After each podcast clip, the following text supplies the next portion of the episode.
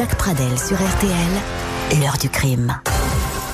Et bonsoir à toutes et à tous, très heureux de vous retrouver pour cette nouvelle édition de l'heure du crime.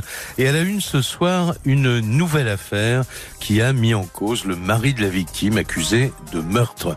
L'affaire Bernard Westphal a bouleversé et divisé toute la Belgique, surtout après l'acquittement au bénéfice du doute de ce député wallon soupçonné du meurtre de son épouse Véronique. Le 31 octobre 2013, Véronique Piroton est retrouvée morte dans la salle de bain de la chambre d'hôtel qu'elle occupe avec son époux à Ostende pour le week-end. Vers 23 heures ce jour-là, le député appelle la réception. Ma femme s'est suicidée, dit-il. Appelez les secours. À l'arrivée de la police, Bernard Westphal explique que son épouse lui avait annoncé euh, son intention de prendre un bain. Il s'était assoupi et à son réveil, il aurait découvert le corps de son épouse dans la salle de bain, étendu à côté de la baignoire. Et près d'elle, un sac plastique avec lequel elle aurait pu s'asphyxier. Les premières constatations relèvent des traces de lutte, une chambre dans le plus grand désordre. L'équipe médicale de secours constate que la mort pourrait être consécutive à une strangulation ou à un étouffement, mais l'autopsie plus tard révélera aussi une ingestion massive de médicaments et d'alcool. Le député explique aux enquêteurs que son épouse dépressive a déjà fait plusieurs tentatives de suicide. Alors s'agit-il d'un suicide ou d'un assassinat. En attendant les premiers éléments de l'enquête, l'homme politique est placé sous mandat d'arrêt dès le lendemain et il est incarcéré en détention préventive. Pendant des mois, les proches de Véronique sont persuadés qu'elle n'a pas pu se suicider et qu'il s'agit donc d'un crime. Le député Westphal clame de son côté son innocence. Il reparle des tendances suicidaires de son épouse qui est passée à l'acte, dit-il, à plusieurs reprises les années précédentes. Et le 6 octobre 2016, après trois semaines de débats houleux, Bernard Westphal est acquitté par les jurés de la cour d'assises du Hainaut à Mons. C'est cette histoire que nous vous racontons ce soir avec les invités de l'heure du crime. À tout de suite. Rebonsoir à toutes et à tous. Voici donc une nouvelle édition de l'heure du crime, émission préparée par Justine Vignot avec euh, Amandine Lemaire. Et c'est Marc Bisset qui est à la réalisation technique de cette émission consacrée à l'affaire du député belge Bernard Westphal qui était euh, accusé d'avoir tué son épouse en octobre 2013 dans un hôtel d'Ostende et qui a été acquitté en 2016, comme je le rappelais tout à l'heure, par la cour d'assises du à, Mons. Mais cette affaire, avant, pendant et après le procès, a continué à diviser l'opinion en Belgique et il se trouve qu'on en reparle beaucoup à nouveau en ce moment à Bruxelles et ailleurs. Bonsoir Marc, de, Marc Maître de Penningen. Oui, bonsoir Jacques. Bonsoir. Et bonsoir à toutes et à tous.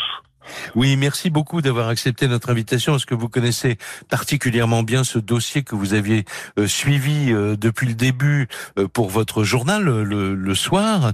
Alors pourquoi est-ce qu'on reparle beaucoup en ce moment de cette affaire? Bah écoutez, c'était un peu une, poussée euh, émotionnelle, à savoir que le Bernard Westphal annonce son intention de revenir en politique. Euh, la politique, c'est quelque chose qui anime les tripes de ceux qui l'ont pratiqué euh, antérieurement et qui est leur manière de vivre et de survivre peut-être. Et donc, il y a cette intention de revenir dans ce circuit qui les a fait qui les a fait célèbres. Et, et donc, euh, je, je, pense que c'est sur ce plan-là euh, qu'il faut analyser les choses. Oui, parce que c'est un ancien, rapidement, on peut rappeler, c'est un ancien député euh, écologique du Parti écologique et qui avait, à, à l'issue des six, des trois semaines de, de, de, son procès dont il était sorti acquitté, il avait annoncé qu'il se retirait de la politique. Oui, tout, tout, à fait, mais, mais le, le, temps n'efface pas les passions. Euh, c'est valable dans d'autres euh, circonstances, évidemment.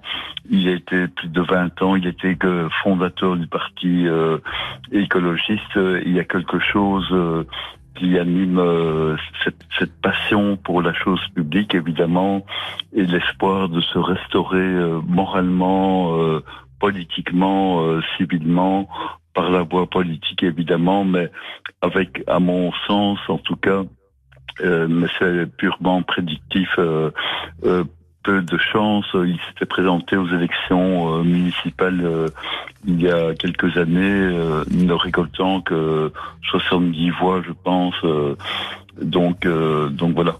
Ouais, mais enfin bon, il a le, le virus de la politique et ce virus s'est rappelé euh, à lui euh, puisqu'il vient d'annoncer, hein, c'est très récent, il vient d'annoncer son retour en politique et la fondation d'un parti, je crois, euh, euh qu'il qu'il ranime.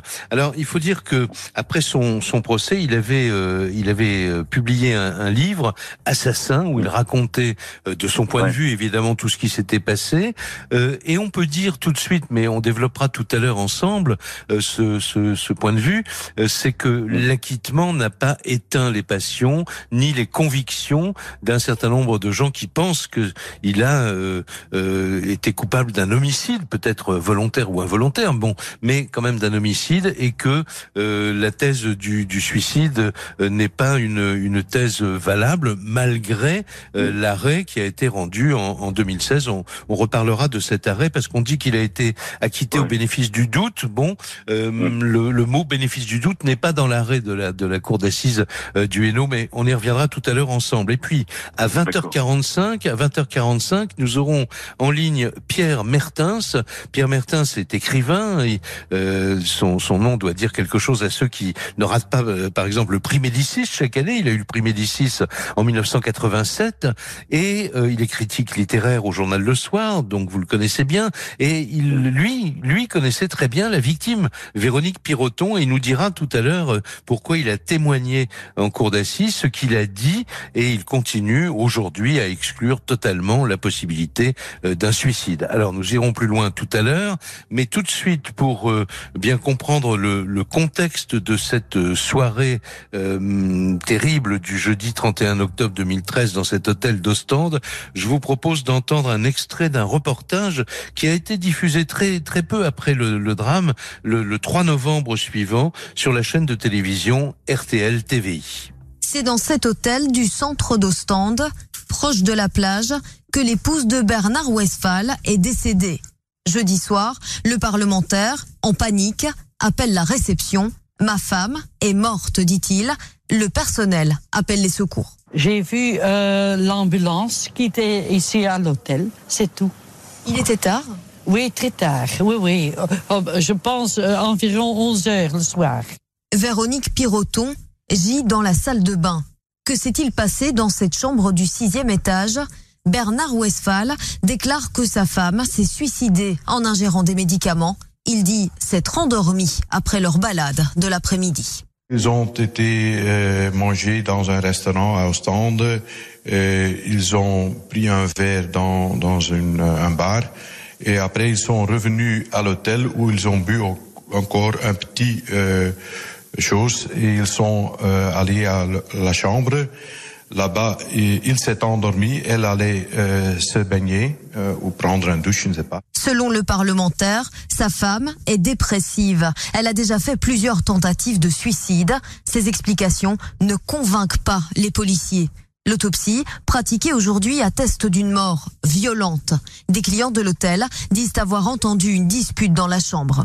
Il y aura eu un petit dispute, mais pas de violence. C'est ce qu'il a dit. Donc je vais lui confronter mais, euh, demain matin avec les conclusions de l'autopsie, euh, mais aussi lui demander ce qui est arrivé. Quand on dit une petite dispute, c'était une petite dispute à propos de quoi? Euh, un coup de téléphone qu'elle a reçu d'une personne euh, qu'ils connaissent. Le couple était marié depuis un an. Véronique Piroton était la mère d'un adolescent inculpé. Bernard Westphal est en prison depuis vendredi après-midi. Il passera en chambre du conseil ce mardi.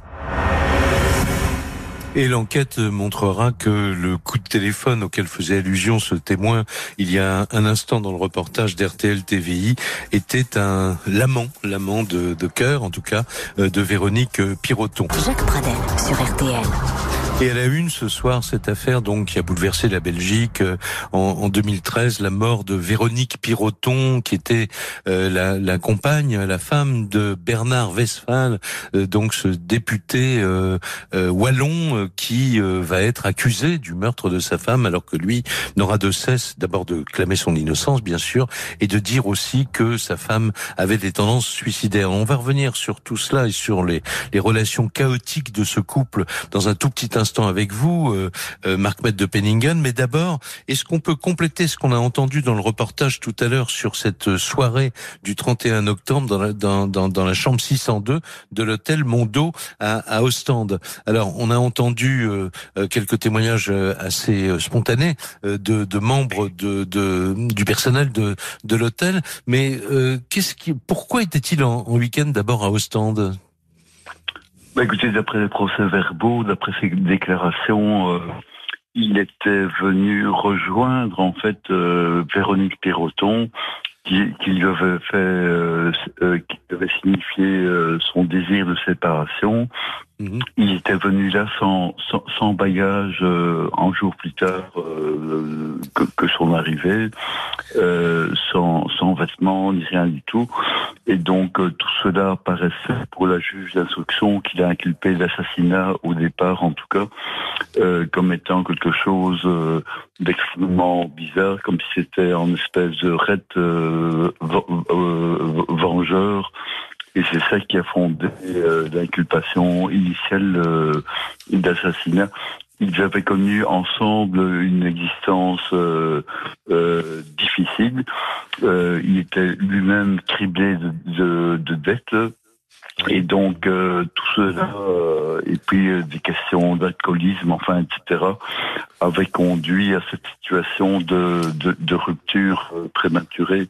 Véronique Perronton était quelqu'un de, de, de, particulière, euh, effectivement, mais tout autant que, que, que Bernard donc euh, mhm. c'est un couple explosif, disons.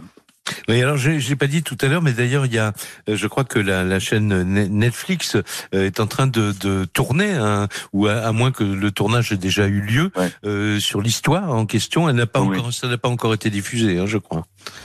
Non, avec les circonstances du moment, euh, tout a été quelque peu suspendu. Euh, il y aura cinq ou six épisodes euh, qui sont qui sont prévus, donc et auxquels j'ai participé par ailleurs, enfin participé en tant que, que journaliste évidemment. Mhm. Eh ben, mais ça sortira dès que la crise sera passée évidemment. Ouais. Alors, euh, de Penningen, euh, vous avez écrit euh, un très long article que j'ai relu avant le, avant de faire cette émission ce soir, où vous reprenez quasiment heure par heure ce qui s'est passé dans la soirée. Euh, en fait, euh, ils vont d'abord dîner dans un dans un restaurant et ils rentrent à l'hôtel assez tôt, hein, je crois vers 19h30, quelque chose, quelque chose comme ça. Et enfin, tous les témoignages qui viendront diront que Véronique semblait avoir bu un peu plus que de raison. Oui, tu à, bois, je, crois me souvenir qu'elle a bu euh, trois ou quatre euh, amaretto, euh, enfin une, une, boisson alcoolisée, et puis ils rentrent ensemble dans la chambre. Il y a des images qu'on a diffusées par ailleurs qui les montrent rentrer, enfin le couple monter dans l'ascenseur, rentrer dans la chambre, et puis l'histoire, c'est la chambre s'est fermée de l'intérieur et tout se passe euh, dans cet espace clos. Hmm. Et la thèse euh, du suicide, évidemment, euh, le, sens commun, je dirais. Le suicide ne se, ne, se, ne se corrige jamais euh, dans, en présence dans, dans, dans proche et c'est un peu ça le, le, problème et, et, donc euh, c'est ça la clé d'interrogation tout en respectant la décision judiciaire évidemment.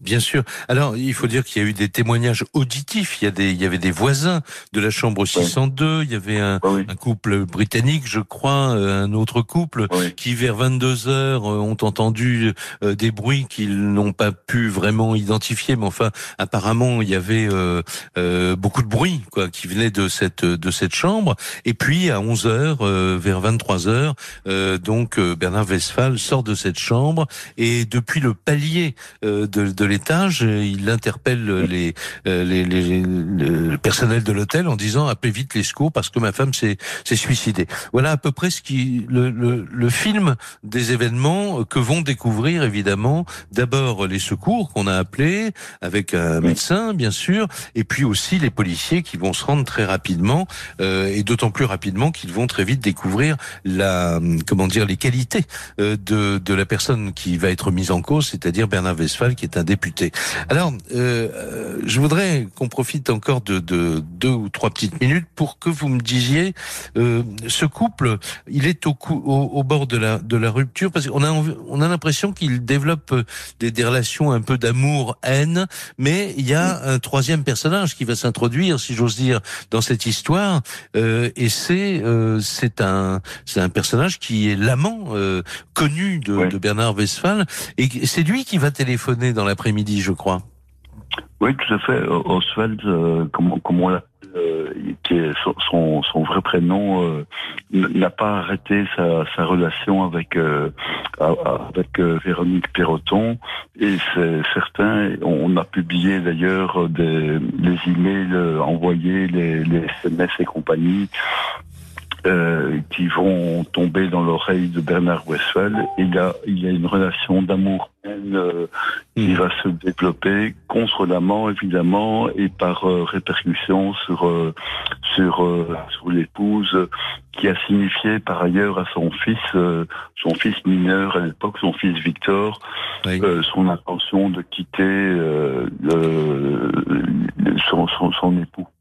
Oui, euh, c'est d'un fils d'un premier mariage hein, de, de Véronique. euh, euh, Bernard Oui. Westphal et son, son beau-père et lui aussi va développer, on va on va en reparler dans quelques instants, euh, une sorte de, de haine terrible parce qu'il considère que cet homme a tué euh, sa mère et euh, c'est Oui. le cas aussi de certains proches euh, de, de, de Véronique. Mais on va entendre dans un instant quelques documents des proches de Véronique et puis des pro un proche en tout cas euh, de, de Bernard et puis rappelons qu'à 20h45 euh, Pierre Mertens que j'évoquais au début de, de l'émission connaissait particulièrement bien la, la victime va nous faire part de son intime conviction et son intime conviction euh, c'est que ça n'était pas un suicide. Voilà. Invité de l'heure du crime euh, ce soir euh, le journaliste Marc Met de Penningen journaliste au soir et spécialiste aussi des affaires criminelles et des affaires de justice. Tout à l'heure à 20h45 nous aurons Pierre Mertens donc euh, euh, cet écrivain prix Médicis 1987 et ami de Véronique Piroton qui nous donnera son intime conviction. Euh, évidemment, euh, euh, Marc Met de Penningen, vous avez suivi toute cette histoire pour votre journal, mais euh, euh, la, chaîne de télévision RTL TVI, que je remercie au passage de nous avoir communiqué les documents qu'on écoute ce soir sur RTL, a suivi évidemment tous les rebondissements à la fois de l'enquête, de l'instruction, des déclarations des uns et des autres, et puis le procès dont nous parlerons beaucoup plus longuement dans quelques minutes. De suite, je voudrais qu'on entende d'abord euh, Marc Met euh, de Penningen euh, deux deux réactions. Une réaction de, alors la réaction évidemment à la question qui se pose suicide ou assassinat. Une réaction d'un proche de, de Véronique Piroton. Il s'agit d'un cousin de, de la de la victime qui s'appelle Bernard Soé. Et puis ensuite on entendra un portrait de Bernard Westphal dressé par un de ses amis qui s'appelle Gentil. Mais tout de suite donc euh, ce, ce cousin Bernard Soé euh, qui euh, pour qui euh, Véronique Piroton, vous allez l'entendre, et Bernard Westphal n'étaient pas un couple heureux et que il confirme que Véronique avait effectivement annoncé à son époux son intention de divorcer. Voici un extrait de l'interview qu'il avait accordé euh, à la chaîne donc de télévision RTL TV. Écoutez.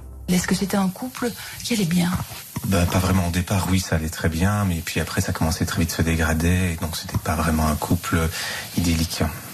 Elle avait manifesté son intention de le quitter Oui, tout à fait, parce qu'elle vient déjà me parler. Et en effet, on le sait très très bien qu'elle avait déjà l'intention donc de divorcer. Et si elle partait donc euh, à Ostende, c'était justement pour euh, se reposer seule. Elle partait bien seule pour un petit peu réfléchir à tout ceci. Et elle nous avait dit en effet que une fois qu'elle serait rentrée, donc elle euh, entamerait donc le divorce. Comment a réagi Bernard Westphal? Elle lui avait déjà annoncé son intention de le quitter? Je pense que oui, mais je ne sais pas vous dire en effet comment il a réagi puisque je n'étais pas dans cette intimité. Mais en effet, donc il lui avait certainement dit qu'elle donc elle voulait euh, divorcer, c'est certain. Elle ne se sentait pas bien dans, dans, ce couple? Non, elle était tout à fait mal à l'aise. Elle sentait très bien en effet que c'était un échec et que donc ce, ce mal-être se sentait sur elle et qu'elle donc elle avait un peu ras-le-bol évidemment qu'elle voulait un petit peu sortir de, de cette enclave avec euh, Bernard Westphal. Bernard Westphal qui avait une, emprise sur elle, qui, qui la manipulait, elle se sentait surveillée. Elle se sentait très surveillée, mais c'est surtout moralement. Donc en effet, il avait cette euh, cette subtilité morale de pouvoir donc euh, l'entretenir dans cet euh, aspect psychologique, ça c'est certain. Et c'est vrai que donc il a poussé donc un petit peu à bout, ça c'est vrai. Alors, cela dit, il faut, pour la vérité des choses, euh, ajouter que depuis plusieurs années, Véronique Piroton avait cette relation houleuse également avec un, psychanalyste qui, euh, a-t-on dit, exerçait sur elle également une certaine, une certaine emprise. Qu'est-ce que vous savez sur l'état de ces relations, euh, Marc Mette de Penningen? Ben, écoutez, Véronique Piroton a une vie compliquée euh, et parfois euh, faite de haut et de bas, comme euh, chacun de nos contemporains, euh, évidemment, mais de, de dire que qu'elle aurait été poussée au suicide par par Bernard Westphal, ça a quelque chose d'incompréhensible évidemment, nonobstant la décision judiciaire qui a été rendue évidemment mais c'est quelque chose d'absolument banal euh, euh, pour, pour n'importe lequel d'entre nous, quoi. Hein. Ouais. Et le fait est que dans les années précédentes, elle avait à trois reprises attenté à, à ses jours. Il y a des, des preuves euh, juridiques, même de euh, des enregistrements de, de, de justice sur cela, hein, qui n'est donc ça n'est pas douteux. Hum. Mais il, il y a d'après le dossier judiciaire qu'une tentative euh, de suicide euh, qui est documentée, à savoir sa plongée dans, dans la Meuse, enfin à Liège donc. Mais tout le reste, ça résulte de déclarations euh, faites par Bernard Wessel, évidemment, oui. qu'il a qu'il a déclaré comme étant suicidaire. Euh, oui. Comme je disais tout à l'heure, euh, mmh. le suicide, c'est une chose tellement intime qu'elle ne se passe que dans dans la, la, la solitude et pas dans l'intimité d'une d'une chambre partagée, par exemple. Ouais, c'est vrai. Mais c'est vrai aussi que Bernard Westphal avait euh, insisté sur le fait, il avait parlé aux enquêteurs euh, d'un épisode que sa femme avait vécu quand elle avait 13-14 ans, je crois, une agression sexuelle ouais. pédophile dans le cadre de euh, d'un cours religieux, je crois qu'elle qu'elle avait suivi. Euh, L'homme qui a été qui était mis en cause par ces déclarations a toujours nié, évidemment et il n'y a pas de trace non plus euh, officielle euh, de cette de cet épisode. Alors maintenant, je voudrais qu'on entende le, le, portrait de Bernard Westphal tel qu'il était perçu par ses amis et notamment par euh, Jean Thiel, euh, qui était le, le, meilleur ami de Bernard Westphal depuis 35 euh, ans et qui ne pouvait toujours pas croire que son ami ait pu tuer euh, sa femme. Pour lui, vous allez l'entendre, la personnalité de Bernard Westphal ne, ne colle pas avec le profil d'un tueur, ni, ni même d'un homme pris d'un coup de folie qui aurait pu expliquer aussi le drame. Écoutez-le, il s'exprimait au micro des journalistes de RTL TV. Alors, ma première réponse est il est nettement moins que d'autres euh, capable de tomber dans une, euh, une, telle folie de par son côté euh, foncièrement pacifiste, évitant la, la, violence et euh, la contournant si nécessaire. Et je dis ça politiquement et au niveau privé. Et puis, le deuxième point qui me, fait me dire, mais enfin non, Bernard ne peut pas euh, avoir fait ça, c'est, c'est, ce qui s'est passé après. Une fois que le, drame, Dieu sait c'est un drame de toute manière, puisque pour Véronique, pour euh, la famille, après, une fois que l'acte aurait été commis dans un moment de folie, comment aurait-il pu, structurellement, dans, la mentalité que je lui connais, décider, ce n'est pas vrai, je n'ai pas fait ça, et je vais tout mettre en place pour faire en sorte que je ne puisse pas en être acquitté. Voilà, et le 15 septembre 2016, après trois semaines donc de, de procès, euh, Bernard Westphal est acquitté par les jurés de la cour d'assises donc du Hainaut, comme on l'a dit tout à l'heure. On va revenir justement sur ce procès, ce qui s'est dit, l'atmosphère de ce de ce procès, et on entendra également une déclaration de Bernard Westphal euh, tout de suite après son acquittement. Jacques Pradel sur RTL. Le procès maintenant, le procès du 15 euh, septembre, enfin qui s'est terminé le 15 septembre 2016 euh, après trois semaines de, de débat à, à, Mons devant la cour d'assises du, du Hainaut. Vous l'avez suivi, euh, euh, Marc Mette de Penningen, ce procès. Qu'est-ce qu'on peut en dire? Écoutez, c'était c'était quelque part comme une espèce de deuxième mi-temps de, de l'affaire, parce que le, le mouvement de soutien à Bernard Westphal soutenait depuis le début, même dans les heures euh, qui ont suivi son arrestation, que c'était un espèce de complot flamand contre un député wallon progressiste euh, qui se présentait être euh, le, nouveau Mélenchon belge, etc. Et donc, il y a eu en effet de, de spectacles qui étaient absolument sidérants, à mon sens en tout cas, comme chroniqueur judiciaire, et qui a valu des, des, des, séances euh, extraordinaires euh, qui étaient presque similaires à celles que l'on peut rencontrer dans un stade de football, par exemple, où les gens applaudissent ou bien euh, critiquent euh, l'arbitre. Et donc c'était extrêmement, extrêmement compliqué à en rendre compte. Et ça a influé, évidemment, me semble-t-il en tout cas, sur le, le verdict, nonobstant le fait que son avocat principal, euh, Jean-Philippe Mayence, a été absolument brillant pour euh, euh, créer le, le, doute dans, l'esprit des jurés, à savoir, et en recourant à cet argument très belge, évidemment, que c'était la justice euh, flamande qui avait arrêté le l'inculpé, donc Westphal, mais qu'il pouvait être euh, de plein droit par ailleurs euh, euh, attrait devant une cour d'assises euh, francophone. Donc il y avait, il y avait cet aspect, comme je disais, spectacle qui était vraiment affligeant. Oui, alors on peut ajouter qu'il y a eu des, des problèmes de bilinguisme et avec des traductions qu'il que Westphal a, a contesté, hein, des traductions flamandes de ses dépositions, etc. Et puis, euh, je voudrais que vous me disiez un petit mot sur le, le verdict, parce que on a dit après, ah oui, il a été acquitté. Alors les amis de Westphal étaient euh, ravis, euh, lui-même était très soulagé, on l'imagine, mais euh, on a dit il a été acquitté au bénéfice du doute. moi j'ai relu l'arrêt euh, cet après-midi, on ne parle pas du bénéfice du doute, même si, même si, quand même, dans ses attendus, euh, le président du, du, tribunal de, de, la cour d'assises euh, tape, euh, si vous me passez l'expression entre guillemets, sur les manques de l'enquête qui n'a pas été parfaite, c'est le moins qu'on puisse dire, à son, en, tout cas dans son jugement, et puis aussi au, au, au, fait que les experts n'ont pas toujours été à la hauteur des questions qu'on leur posait. Oui, mais le problème, c'est toujours, euh, enfin, en ce qui euh, regarde euh, cet arrêt, il y a quatre clauses de, de doute qui sont exprimées, mmh. et c'est sûr que l'enquête n'a sans doute pas été parfaite, que l'enquête a été menée selon des, des protocoles propres aux, aux, juridictions flamandes etc. Mais euh, j'avais écrit en éditorial à, ce propos en disant évidemment que cela ne satisfaisait personne parce que d'abord euh, on, on, ne savait pas de quoi Véronique Perroton était, était, était morte au sens de l'arrêt et que l'acquittement n'était pas entier euh, au sens euh, total euh, que qu'il aurait pu espérer quoi. Hein.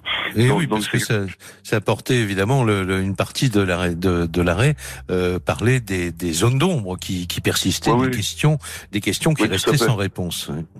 Oui, Oui, je vous en prie. absolument. C'est- c'est- on, on- on reste dans, dans une zone de, de doute et ça ne satisfait ni Bernard Westphal ni, ni les victimes euh, d'avoir obtenu en, en arrêt pareil au terme d'un procès qui fut plus euh, euh, quelque chose euh, de spectaculaire malgré la, la qualité de, de la présidence euh, Ouais. de, de Philippe Morandini euh, qui, qui, qui agissait comme euh, président de cour d'assises. euh, ça, c'est Ouais. en autre euh, problème. Alors il faut il faut ajouter qu'il n'y a pas d'appel possible hein, selon le système euh, judiciaire euh, belge, donc c'est une un acquittement définitif.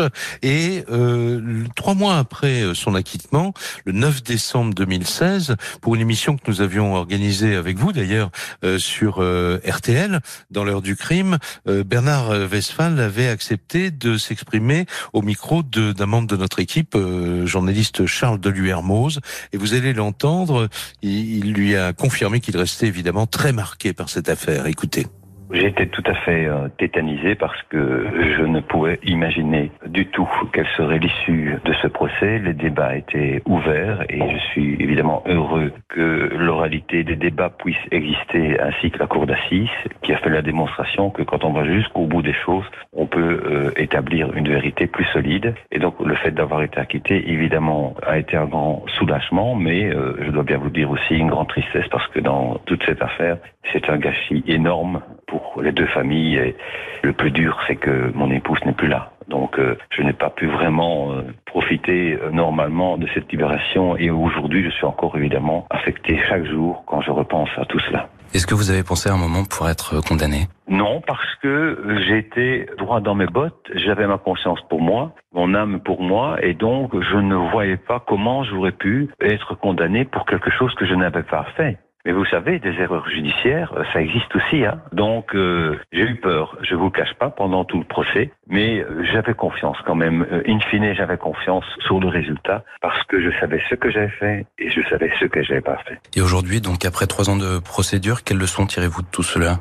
Ce procès aurait été bien largement autre que simplement une affaire qui s'appelle l'affaire Westphal. Il aura permis de reposer un paquet de questions sur le fonctionnement de la justice, sur la présomption d'innocence, sur la détention préventive, sur le maintien des cours d'assises. Il y a eu je ne sais combien de cartes blanches, d'articles, de réunions académiques autour de ce procès. Et donc, ce qui me fait plaisir, c'est que, au-delà de ma petite personne et de ce procès, eh bien, c'est le fonctionnement de la justice en tant que tel qui euh, a été remis sur la table, y compris la question de son financement, parce qu'on se souviendra que les traductions du flamand vers le français étaient tout à fait lamentables. Il y avait des phrases absolument ahurissantes que je n'avais pas prononcées. Et donc, on voit bien que la justice dans notre pays vit avec des bouts de ficelle. Donc, mon combat, c'est à venir, ce sera un combat pour le refinancement de notre justice. Un des hauts magistrats de notre pays a dit récemment qu'un pays qui ne donnait plus les moyens à sa justice de fonctionner était un État voyou. Vous avez des regrets aujourd'hui? Non, je n'ai pas de regrets. J'ai aimé cette femme du fond du cœur. Je ne pouvais pas savoir l'étendue de sa détresse, mais aimer comme j'ai aimé, euh, on ne peut pas regretter ce genre de choses. Si j'ai peut-être un regret, c'est de ne pas avoir ouvert les yeux plus tôt, de ne pas avoir pris mes responsabilités de départ plus tôt. La seule grande tristesse que j'ai, c'est que cette magnifique femme, parce qu'elle était vraiment magnifique à bien des égards, ne soit plus là. Voilà, c'était donc euh, le député Bernard euh, Westphal qui revient en politique, comme on l'a dit au tout début de l'émission, et qui, euh, après son, son acquittement, a retracé son parcours dans un livre que je vous signale au, passage, si vous voulez prolonger un petit peu ce qui se dit ce soir sur, sur RTL. Le livre s'intitulait Assassin. Jacques Pradel sur RTL. On l'a dit à plusieurs reprises euh, ce soir, tous les amis, tous les proches de Véronique Piroton euh, n'ont jamais pu euh, comprendre comment elle aurait pu euh, avoir un geste euh, suicidaire. Vous avez entendu donc des, des témoins de l'époque qui se sont exprimés sur RTL TVI. Nous allons maintenant prendre en, en ligne Pierre Mertens. Bonsoir monsieur. Bonsoir Monsieur Pradel. Alors, vous êtes critique littéraire au journal Le Soir, euh, prix Médicis 1987, on l'a dit. Vous connaissiez très bien euh, Véronique euh, Piroton, vous avez témoigné en cours d'assises, vous nous direz dans un instant ce que vous avez voulu exprimer, mais juste une petite réflexion en relisant tous les articles qui sont parus sur sur l'affaire, et Dieu sait s'ils ont été nombreux, et pas que ceux de, de Marc Mel de Penningen. Véronique Piroton avait la fibre littéraire également, et elle était même, je crois, en train d'écrire, en tout cas cas, on a retrouvé le début d'un roman euh, qu'elle avait Écoutez, commencé en à fait, moi, écrire. je l'ai connue par ce biais-là, c'est-à-dire qu'elle avait, pour une licence en journalisme, écrit un mémoire sur mon œuvre de romancier et mon œuvre de critique pour montrer la cohérence qui animait les, les deux, les deux disciplines. Et c'était un, un travail qu'elle ne m'avait pas soumis parce que c'était une femme humble et discrète et pudique, contrairement à ce que certains ont pu assurer. Elle n'est pas venue me voir pour me consulter. J'ai appris simplement le résultat si vous voulez, de la consécration de son travail par des par des professeurs qui, dont certains lui ont remis un maximum. Et ce qui n'était quand même pas peu de choses. Et alors, évidemment, j'ai demandé à lire ce mémoire. Je l'ai trouvé extrêmement brillant, très sagace, pas seulement parce qu'il était euh, simplement élogieux, mais parce qu'il était très perspicace. Et elle avait jeté des passerelles entre mon travail d'essayiste et mon travail de d'homme de fiction. Alors, on a gardé des contacts parce qu'il y avait entre nous ce qu'on peut appeler euh, une affinité élective, si vous voulez. Et je sentais le désir de cette femme très douée, très précoce, d'écrire une œuvre. Et je l'ai fort encouragée à le faire. Elle voulait commencer par faire une biographie de ma personne parce que je lui avais beaucoup raconté mes déambulations dans le tiers-monde comme observateur judiciaire pour Amnesty, pour la Ligue des droits de l'homme, pour euh, les juristes démocrates. Ça la passionnait. Et elle voulait mettre un peu ses pas dans les miens pour retrouver tout ça. Et puis elle voulait analyser aussi les, les, les, les fictions qui en étaient résultées. Et, alors, quand, quand vous avez appris Et je l'ai à écrire un roman original pour commencer. Oui, je vous Oui, écoute. oui. Non, je voulais vous dire comment avez-vous réagi quand vous avez appris sa mort à Ostende? J'étais complètement effaré. Euh, parce que si la thèse du suicide me paraît impensable, bien que je nourrisse, été professeur de droit, je ne l'ai pas été pour rien, j'ai beaucoup de respect pour la justice et pour les décisions judiciaires, ce n'est pas la question. Mais cela n'entame pas et ne contrecarre pas, si vous voulez, ma, mon intime conviction de, de citoyen lambda. J'étais effaré par la thèse du suicide pour au moins trois raisons. Euh, la première est peut-être euh, la, la moins apparente a priori. Elle nourrissait à l'égard de son fils une véritable adoration. Elle voulait en faire un homme euh, content de sa vie. Elle le poussait énormément. Je ne crois pas qu'une mère se serait suicidée en abandonnant un fils qu'elle aime tellement. C'est la première chose, elle me paraît très importante. La deuxième, c'est qu'elle venait d'entamer un livre dont elle était très heureuse. On ne se suicide pas deux jours après avoir commencé une œuvre à laquelle on croit. Et la troisième, qui n'est pas la moindre bien entendu, c'est le rapport d'autopsie que j'ai lu attentivement et qui établit que on ne, se, porte pas à soi-même des blessures, des, lésions comme ça n'importe comment, dans une espèce de maladresse. Non seulement elle se suicidaire, mais maladroitement suicidaire. Tout cela est, est- est, je crois, tout à fait impensable, si vous voulez.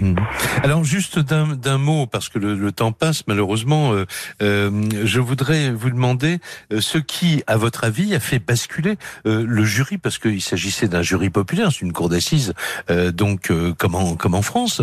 Euh, Qu'est-ce qui, quel est l'argument qui a, qui a pu motiver cette décision d'acquittement? Oh, ben, je crois que c'est la, la, la peur du citoyen ordinaire de se tromper. C'est-à-dire que, si vous voulez, il y a cette vieille conviction qui n'est pas entièrement euh, fausse, qu'il vaut mieux, à la limite, euh, euh, condamner un innocent qu'à la limite acquitter un coupable. C'est pas la question. Mais je crois qu'il y a eu une retenue, il y a eu un doute. Vous savez, on dit énormément de bien de la cour d'assises et du jury populaire et de l'oralité des débats. C'est fort bien. N'empêche que la cour d'assises est quelquefois une tombola, c'est une loterie. Et euh, un jury peut être totalement euh, détaché de, de, de l'affaire qu'il examine. Et c'est pour ça que la justice professionnelle reste à mes yeux complètement irremplaçable. Parce qu'elle a des moyens techniques de faire éclater la vérité. Je vous remercie beaucoup, Pierre Mertens. On ne peut pas aller beaucoup plus loin là ce, ce soir. Merci en tout cas de nous avoir donné cet éclairage et ce complément sur la personnalité de Véronique Piroton. D'un mot euh, vraiment très bref, mais je sais que vous, vous pratiquez euh, ce, sport euh, très bien. Euh, Marc Mette de Penningen, euh, je vous demande pas votre intime conviction parce qu'en tant que journaliste, c'est quelque chose qui ne colle pas avec votre exercice. Mais qu'est-ce que vous tirez comme leçon de cette affaire? É- écoutez, c'est l'emprise euh, médiatique euh, euh, sur ce procès évidemment, et c'est la c'est la vigilance euh, journalistique euh, qu'il faut euh, conserver par rapport aux faits.